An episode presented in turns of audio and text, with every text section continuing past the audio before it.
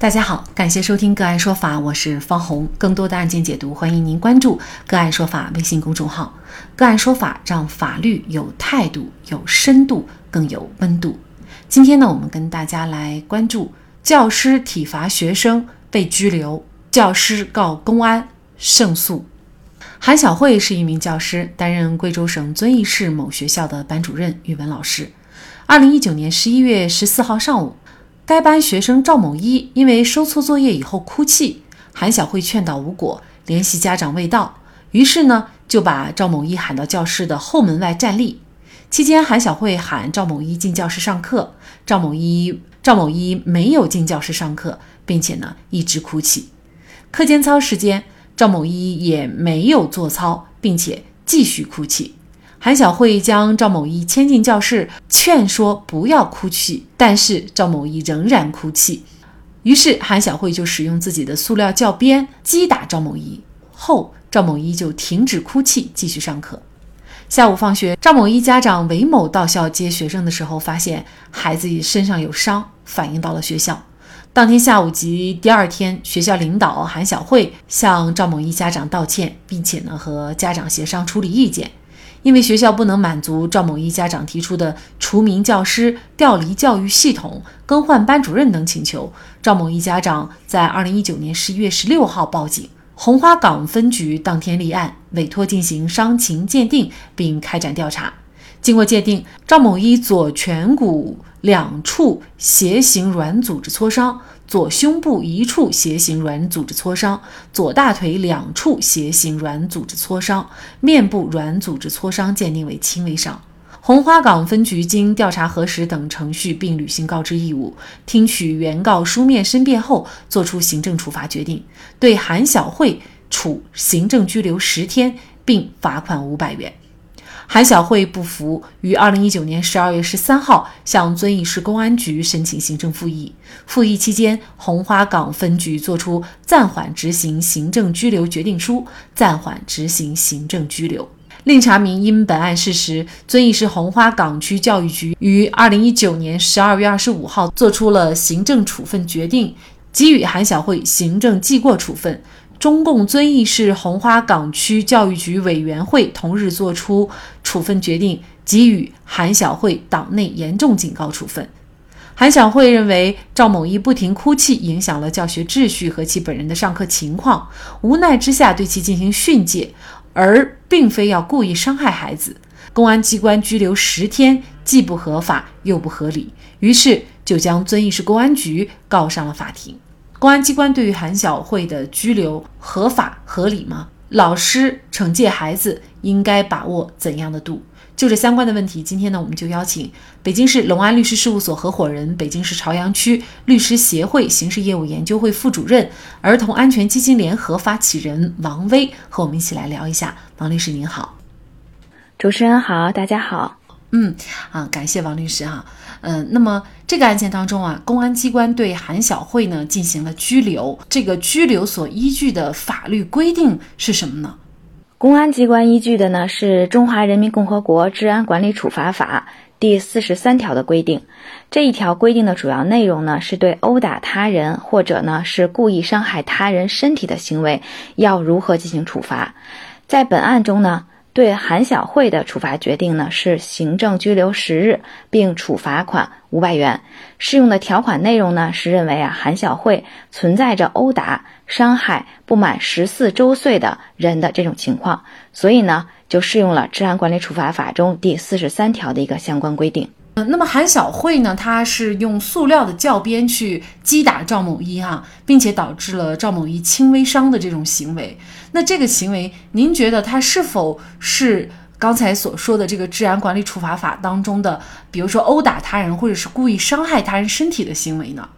在法院的判决里面啊，其中有一句话认定的是非常清楚的啊，韩小慧的行为呢是为维护正常教学秩序。教育学生遵守行为规范的一种职务行为，是呢惩戒过度的行为。那么他的行为呢，明显呢不具有殴打伤害的故意。也就是说呀，法院呢没有认定韩小慧的行为呢是一种故意伤害行为。可能呀，有不少网友会说，这拿教鞭啊，即使呢是塑料的教鞭去打孩子，而且呢还是打了身上好几处，怎么就不是故意伤害行为了呢？那要搞清楚这个问题呢，我们就得从法律的层面对故意伤害行为啊和教育惩戒行为进行区分。故意伤害行为呢，是指故意伤害他人身体的行为。如果呢想认定故意伤害罪的话呢，就要求故意非法伤害他人身体呢达到一定的严重程度。咱们之前啊有一期节目曾经讲过，要达到轻伤的程度。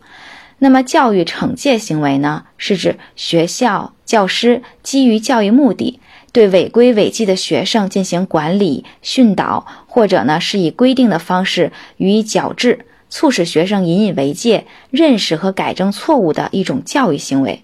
在教育惩戒行为中呢，包含有比如罚站呀、课后教导啊等等的方式。可以看出啊，故意伤害行为呢和教育惩戒行为的差别还是非常明显的。结合这个案子来说呀，就是老师在用塑料教鞭打孩子的时候，他的主观意图是想去故意对这个孩子的身体造成伤害呢，还是希望孩子能够来配合教学工作？结合本案的种种证据啊，可以分析得出，韩小慧呢，她当时的这个行为，并不是真正的想去故意伤害学生的身体，所以呢，法院呢认定韩小慧的行为啊是一种惩戒过度的行为。那么基于此的话，公安机关对韩晓慧呃实施了拘留十天，还有罚款的这样的一个处罚决定，哈，是不是就不合法也不合理了呢？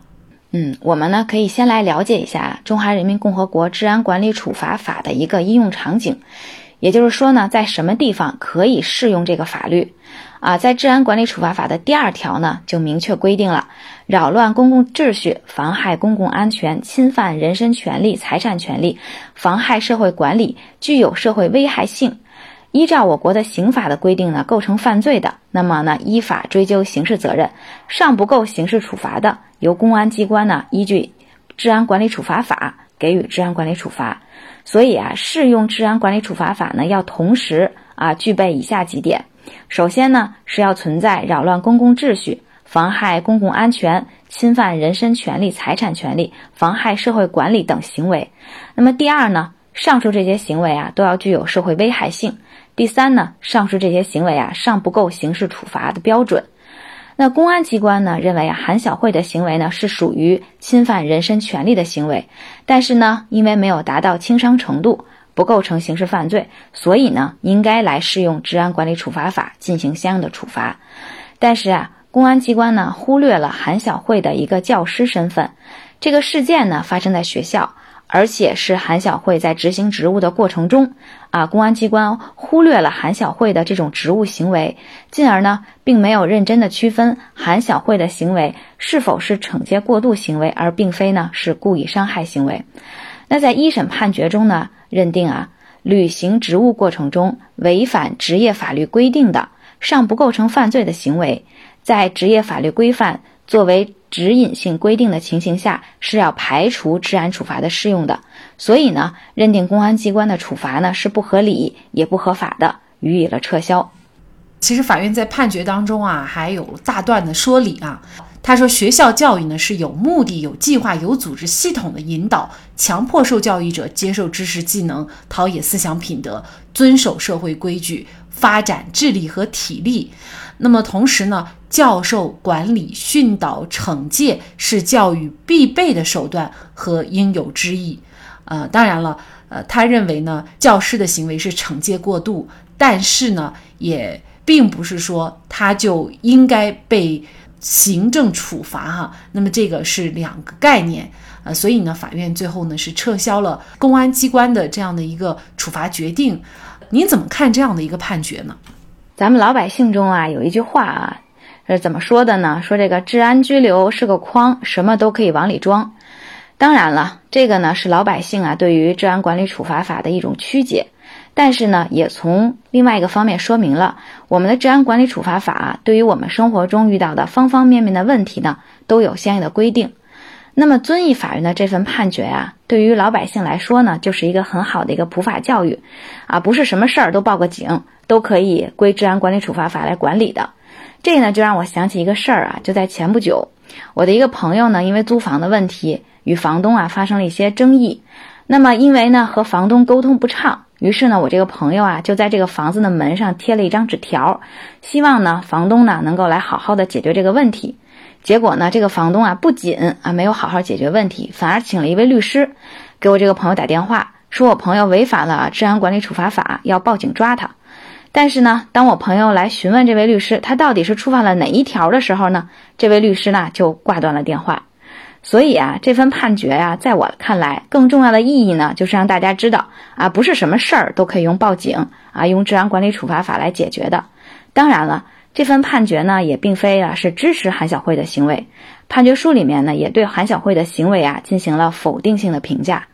接下来的问题就来了哈，就是呃，咱们老是体罚孩子，那首先这个体罚其实就不应该哈。那么他在呃惩戒教育孩子的时候，有的时候可能难免会动手。那么这个动手达到一个什么样的度，他就有可能呢被采取这样比较严厉的呃处罚措施，比如说啊行政拘留等等。你比如说这个案件当中是拿教鞭打，打的比较伤情轻微啊。有些时候呢，可能有些老师会用戒尺，甚至用脚踹孩子啊。嗯，虽然呢，可能孩子这个伤势不是很重，但是呢，很多时候老师的这种行为，一来呢会伤害孩子的心理，二来呢又会让很多的家长呢啊非常的愤怒。那么您怎么看？就是老师对孩子的这种教育惩戒行为的把握呢？呃，在二零二一年的三月一号啊，正式试行了我们的中小学教育惩戒规则。这个里面呀，对于教育惩戒行为呢，就进行了一个非常明确的规定。啊，教师呢，在教学活动中啊，他可以实施的这个惩戒行为，包括啊，点名批评，啊，责令赔礼道歉，做口头或者书面的检讨，适当呢，增加额外的教学或者是班级的公益服务任务。或者呢，是一堂课教学时间内的教室内的一个站立，啊，课后教导，或者呢是学校校规、校纪或者班规、班级公约规定的其他的一些适当的措施，还呢包括呢将学生带离教室或者是教学现场等，啊，这些行为呢是教师可以实施的一些惩戒行为。当然了，这个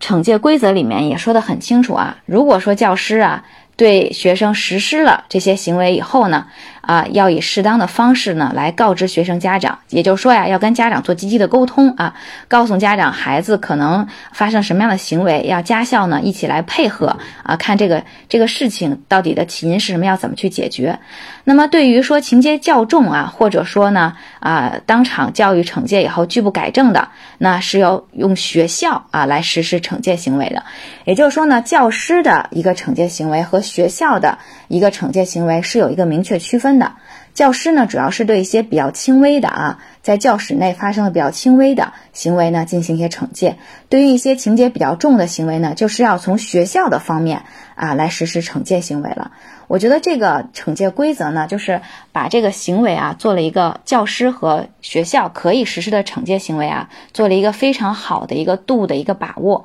那也就是说呢，我们的老师还有我们的学校。啊，要在这个度的范围之内去实施你们的一个惩戒行为。那刚才主持人也提到了，可能有的时候这个教师啊，这恨铁不成钢，是吧？也是非常的生气，那可能就实施了一些比较过度的行为啊，比如说可能辱骂孩子的行为啊，拿脚踹孩子等等这些行为。那这些行为啊，就是都是我们的未成年保护法或者说我们的义务教育法里边明令禁止的行为。我们的教师员工呢，是不能够对未成年实施体罚、变相体罚，或者是其他侮辱人格尊严的行为。如果说呀，教师没有把握好这个度啊，实施了这种啊侮辱孩孩子人格尊严，或者说啊，真的是造成了孩子比较严重的这种身体伤害的行为的话，那有可能啊，就不是说仅仅是治安管理处罚法来管理了啊，有可能就触犯了我们的刑法了。啊，所以呢，就是我们的啊老师啊，在我们日常教学的过程中啊，